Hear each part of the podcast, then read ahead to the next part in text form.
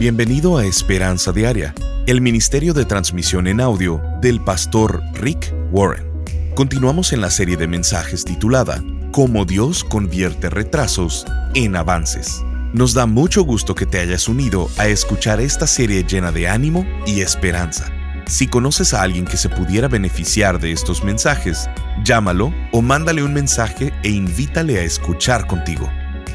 Los retrasos son parte de la vida. Todos tenemos fracasos. Retrasos en la salud, retrasos en las finanzas, en relaciones, en la carrera, etc. Esto es normal porque vivimos en un mundo quebrantado y nada funciona a la perfección. El día de hoy en Esperanza Diaria, el pastor Rick nos dice que cuando las cosas no suceden tan rápido o simples como las queremos, nos preocupamos, nos llenamos de ansiedad y de temor, y si queremos aprender a convertir nuestros fracasos en éxitos, tenemos que aprender a lidiar con el temor. Escuchemos al pastor Rick en la primer parte de la enseñanza, cuando un retraso te llena de temor. Desde hace ya varias transmisiones hemos estado en la serie Cómo Dios convierte retrasos en avances. Todos amamos los avances, nos emocionan, amamos cuando un equipo que va perdiendo se recupera y gana en los últimos segundos.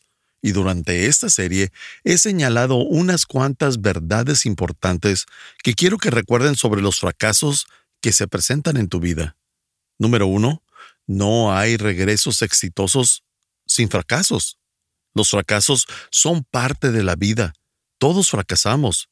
Si hay fracasos en tu vida es porque eres normal. Puede haber fracasos en la salud, en las finanzas, en relaciones, en la carrera, retraso espiritual, emocional o de muchos otros tipos. Esto es normal porque vivimos en un mundo quebrantado. Nada funciona a la perfección. Pero hay una segunda verdad muy importante que quiero que recuerden, y es esta. Cada fracaso es una preparación para un regreso exitoso. Si viviera en un mundo donde no hay pérdidas, tampoco habría ganancias. Pero cuando tienes fracasos, es para prepararte para el éxito. Ahora, la tercera verdad que les he compartido es, un fracaso no es un castigo, sino preparación para mi siguiente paso. Los fracasos no son para castigarte. El fracaso por el que puedes estar pasando en este momento no es un castigo, es para prepararte para una nueva etapa. Dios usa los retrasos, las dificultades e incluso ese sentimiento de estar en un callejón sin salida para prepararnos para lo que Él tiene guardado para nosotros. Y usa los fracasos para construir nuestro carácter, profundizar nuestra fe, fortalecer nuestra resistencia y enseñarnos cosas que no podríamos aprender de ninguna otra forma. Pero la cuarta y la más importante de las verdades es, los fracasos son escalones hacia mi futuro. Los fracasos no son barreras que bloquean tu futuro, sino el camino hacia él. Si comprendes esto, vas a empezar a ver tus problemas de manera diferente. La última vez vimos un ejemplo dramático sobre esto. Nos enfocamos en la vida de José en el libro de Génesis, cuando José tuvo una racha de fracasos por 13 años. Siete fracasos diferentes. Ninguno de ellos fue su culpa. Todos fueron causados por alguien más.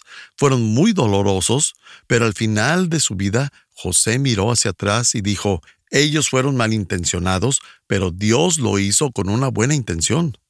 Los fracasos no eran realmente fracasos, sino escalones hacia el plan de Dios. Era el camino que llevó a José a donde debía estar. Y estos escalones en tu vida son los obstáculos y fracasos que se te presentan. Hay un propósito detrás de cada fracaso, y Dios usará literalmente todo en tu vida, incluyendo las cosas malas que hacen otras personas malintencionadas. Él lo usará para bien si tú confías plenamente en Él. ¿Por qué pasamos malos ratos cuando tenemos fracasos? ¿Por qué nos estamos enfocando tanto en esta serie? Bueno, la razón es porque nos asustamos. Cuando las cosas no suceden tan rápido como queremos o tan simple como las queremos, nos preocupamos y nos ponemos ansiosos. Dudamos y pensamos que Dios no sabe lo que hace y no confiamos en Él. En resumen, nos llenamos de temor. El temor es tu mayor enemigo en la vida. El miedo, la preocupación, la ansiedad, el nerviosismo. Y si quieres aprender a convertir tus fracasos en éxitos, tienes que dejar que Dios los use de esa manera. Tienes que aprender a lidiar con el temor. Así que hoy quiero que pienses, ¿qué hago cuando un fracaso me llena de temor? Si estás lleno de fe, te podrás beneficiar de tu fracaso, pero si estás lleno de temor, tus fracasos te van a destrozar. Ponte a pensar, todos tienen miedo secretamente. Puedes temer que nunca nadie te vaya a amar. Puedes temer que tu vida no tenga valor, que nadie te reconozca. Tal vez tengas el temor de morir solo, de nunca encontrar el amor verdadero. Puedes temer que otras personas te rechacen si conocieran realmente quién eres. Mientras pensaba en qué parte de la Biblia enfocarme esta semana para enseñarles a cómo lidiar con los temores que surgen cuando tus planes se arruinan, cuando fracasas, la decisión fue obvia para mí. Tenemos que escuchar la historia de Navidad. Sé que no estamos en época navideña, pero la historia del nacimiento de Jesús es el ejemplo más práctico que te puedo dar porque el nacimiento de Jesús estropeó los planes de todos y de hecho causó mucho miedo en aquellos que estaban involucrados personalmente. Es muy importante esa frase en la historia de Navidad que dice, no tengas miedo. La repiten cuatro veces, no una, cuatro. Los ángeles le dijeron a María, no tengas miedo. También se lo dijeron a José, a los pastores y a Zacarías. Y hoy Conocemos la buena noticia del nacimiento de Jesús, pero aquellos que la escucharon por primera vez estaban aterrorizados. Y la Biblia nos dice que no solo ellos estaban aterrorizados, sino toda Jerusalén. De hecho, cada uno de los personajes principales de la historia de Navidad lidiaban con sus propios temores porque sus planes habían fracasado. Mientras leía la historia esta semana, se me hizo muy interesante que, dos mil años después, seguimos lidiando con los mismos temores que aquellos de hace dos mil años. No sé con cuáles temores estés lidiando en estos momentos. No sé qué sea lo que te llene de temor, lo que te preocupa, lo que no te deja dormir, lo que te dé ataques de pánico o ansiedad. Pero sí sé esto, Dios no quiere que tengas miedo. Así que lo que quiero hacer con este mensaje es decirte cinco temores comunes con los que la gente lidió en la primera Navidad. Quiero enseñarte, quiero que veas el antídoto de Dios para este temor que sientes cuando fracasas. Yo creo que te vas a sentir identificado. Número uno, vamos a hablar de María. María enfrentó el temor a la insuficiencia, tuvo miedo de ser insuficiente. Y esto pasa cuando tenemos un fracaso. Imagínate, María era una joven campesina, Probablemente tenía 15 o 16 años y estaba comprometida para casarse. Este era un tiempo feliz para ella. Estaba planeando el día de su boda felizmente. Tiene todos los planes en su mente que una prometida pudiera tener. Lo tiene todo planeado. Toda su vida ya la planeó y de pronto un día un ángel interrumpe sus planes. Eso es un retraso y el ángel se le aparece. Eso asustaría a cualquiera. Si un ángel se apareciera en mi cuarto, yo me asustaría. Pero el mensaje del ángel era aún más importante. Él le dice, por cierto, María, estás embarazada. Y María dijo, ¿cómo es esto posible? Nunca he tenido sexo con nadie. Y el ángel le suelta la segunda bomba y le dice, ah, por cierto, no solo estás embarazada, sino que estás cargando al Hijo de Dios. Dios viene al mundo y viene como un bebé y tú serás la madre del Hijo de Dios. Los planes dulces y simples de María de casarse y establecerse fracasaron. Ha de haber estado pensando, ¿de qué se trata todo esto? En su mente debió de estar entrando en pánico. Seguramente se sintió abrumada con tantos temores. ¿Qué significa esto? ¿Cómo se supone que debo reaccionar a todo esto? ¿Por qué me eligió a mí? ¿Por qué yo? ¿Cómo voy a explicar esto? ¿No te sentirías insuficiente si estuvieras en su lugar? ¿No tendrías, aunque sea, un poco de temor? Por supuesto que tendrías temor.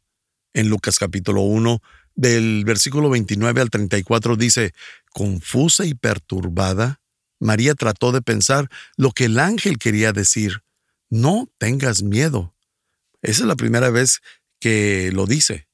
No tengas miedo, María, le dijo el ángel, porque has hallado el favor de Dios. Concebirás y darás a luz un hijo y le pondrás por nombre Jesús. Él será muy grande y lo llamarán Hijo del Altísimo. El Señor Dios le dará el trono de su antepasado David y reinará sobre Israel para siempre. Su reino no tendrá fin. Pero ¿cómo podría suceder esto? le preguntó María al ángel.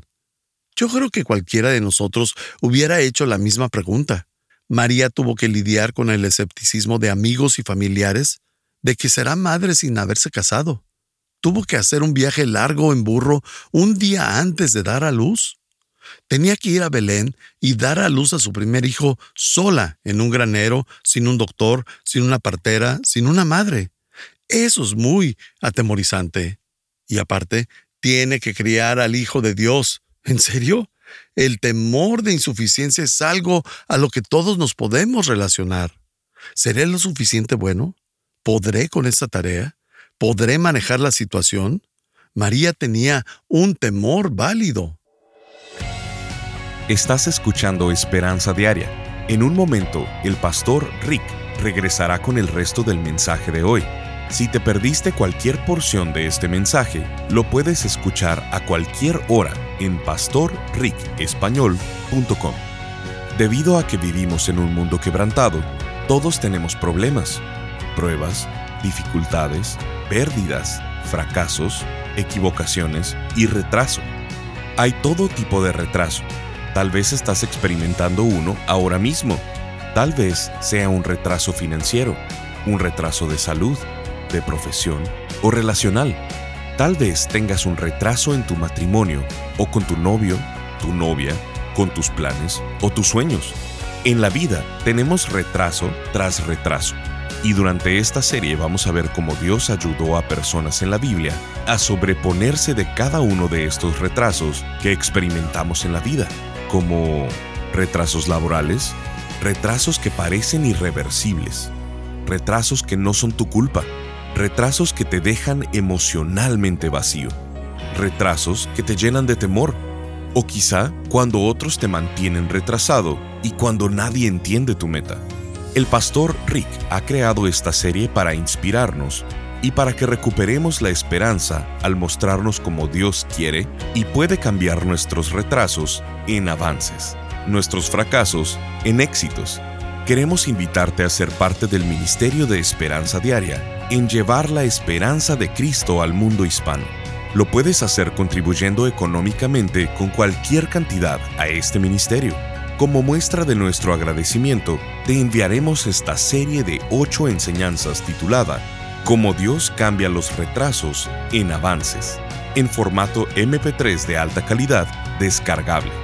Solo visítanos en pastorricespañol.com o llámanos al 949-713-5151. Esto es 949-713-5151 o en pastorricespañol.com. Al estar ahí, te invitamos a que te suscribas para recibir vía correo electrónico el devocional y podcast diario del pastor Rick. Ahora, volvamos con el pastor Rick para escuchar la conclusión de esta transmisión. María era una joven campesina, probablemente tenía 15 o 16 años y estaba comprometida para casarse.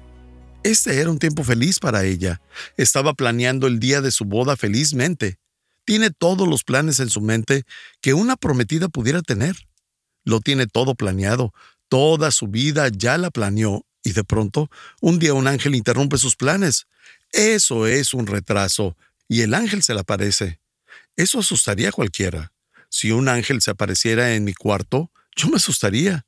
Pero el mensaje del ángel era aún más importante. Él le dice, por cierto, María, estás embarazada. Y María dijo, ¿cómo es esto posible? Nunca he tenido sexo con nadie. Y el ángel le suelta la segunda bomba y le dice, ah, por cierto, no solo estás embarazada, sino que estás cargando al Hijo de Dios.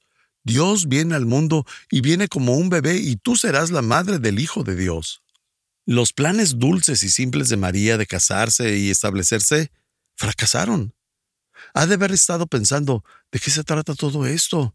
En su mente debió de estar entrando en pánico. Seguramente se sintió abrumada con tantos temores. ¿Qué significa esto? ¿Cómo se supone que debo reaccionar a todo esto? ¿Por qué me eligió a mí? ¿Por qué yo? ¿Cómo voy a explicar esto? ¿No te sentirías insuficiente si estuvieras en su lugar? ¿No tendrías, aunque sea, un poco de temor? Por supuesto que tendrías temor. En Lucas capítulo 1, del versículo 29 al 34 dice, confusa y perturbada, María trató de pensar lo que el ángel quería decir.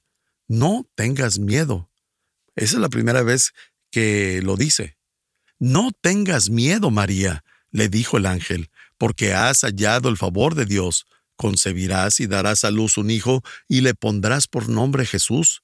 Él será muy grande y lo llamarán Hijo del Altísimo el Señor Dios le dará el trono de su antepasado David y reinará sobre Israel para siempre. Su reino no tendrá fin. Pero ¿cómo podría suceder esto? le preguntó María al ángel. Yo creo que cualquiera de nosotros hubiera hecho la misma pregunta.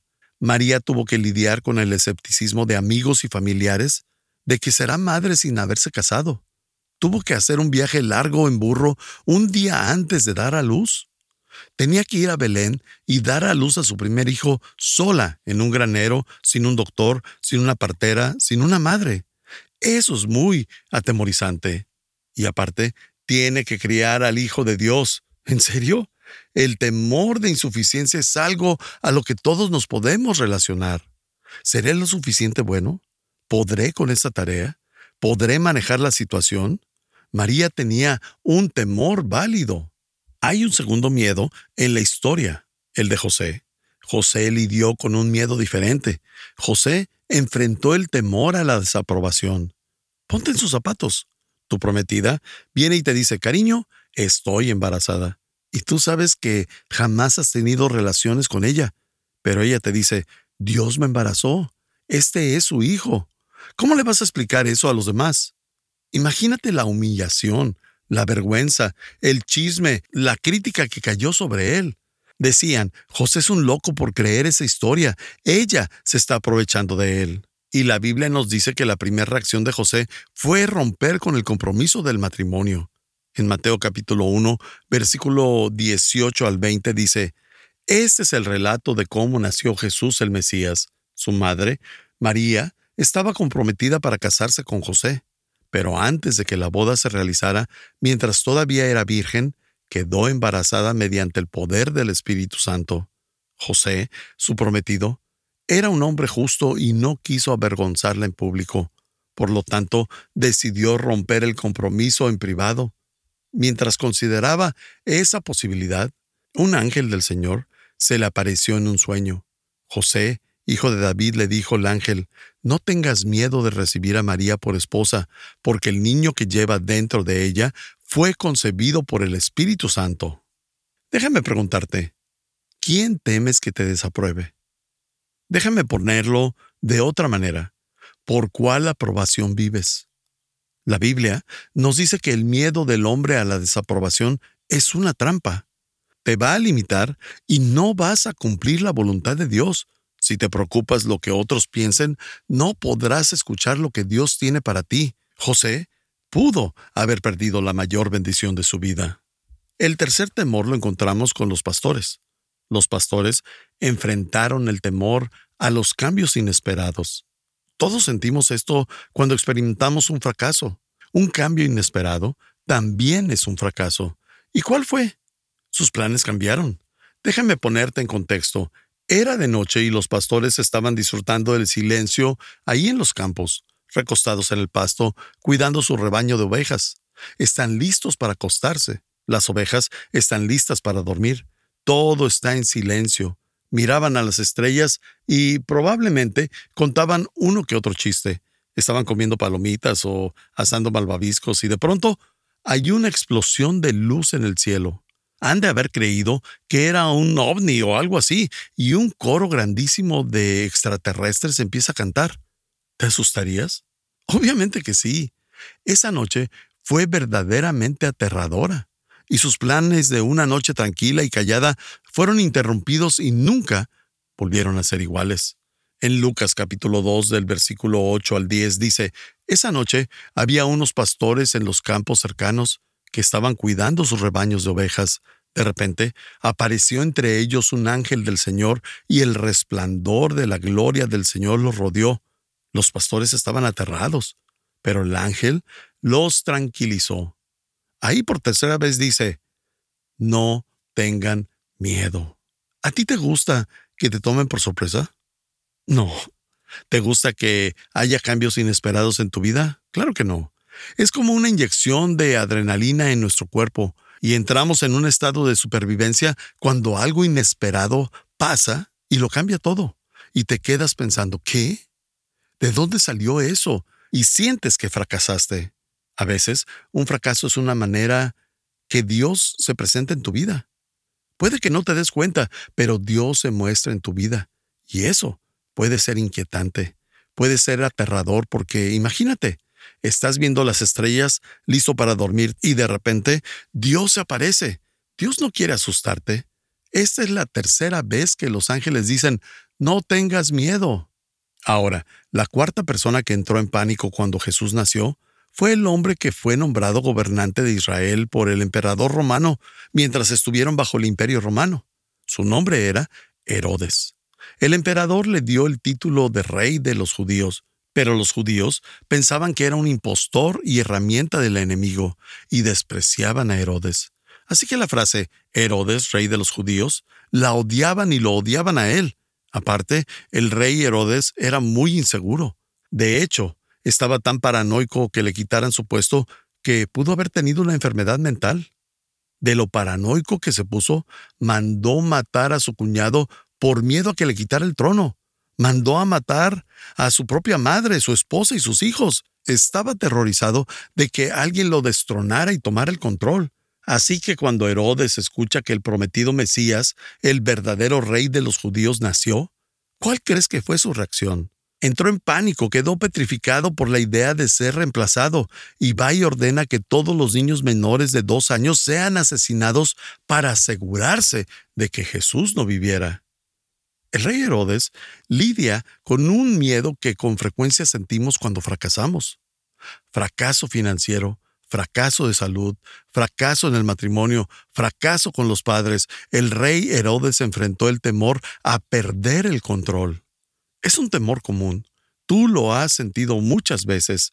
En Mateo capítulo 2, versículo 1 al 3 dice, Jesús nació en Belén de Judea durante el reinado de Herodes. Por ese tiempo, algunos sabios de países del oriente llegaron a Jerusalén y preguntaron, ¿Dónde está el rey de los judíos que acaba de nacer? Vimos su estrella mientras salíamos y hemos venido a adorarlo. Cuando el rey Herodes oyó eso, se perturbó profundamente, igual que todos en Jerusalén. Es interesante que en las épocas navideñas cantamos Noche de paz, Noche de paz, Noche de amor, todo duerme alrededor, entre los astros eh, que esparcen su luz, cuando en realidad no todos estaban tranquilos por el nacimiento de Jesús. Permíteme ser más personal y preguntarte, ¿de qué tienes miedo de perder el control? Estás escuchando Esperanza Diaria con el pastor Rick Warren. Si quieres mantenerte en contacto con el pastor Rick, visita pastorricespañol.com y síguelo a través de sus redes sociales. Y si quieres hacerle saber la manera en que estas transmisiones han tocado tu vida, escríbele a esperanza.pastorrick.com. Marta de Cuba nos escribe, Cada día siento que Dios me habla a través de lo que me envían. Es incalculable el impacto de las palabras que sanan mi alma. Mi nombre es Marta y soy de Cuba. Gracias desde lo más profundo de mi corazón. Estas palabras me cambian la vida cada mañana. Palabras de reflexión, aprendizaje y amor a Cristo. Dios les bendiga. Firma Marta. Sintonízanos en el siguiente programa para seguir buscando nuestra esperanza diaria en la palabra de Dios. Este programa está patrocinado por el Ministerio de Esperanza Diaria y por tu generoso apoyo financiero.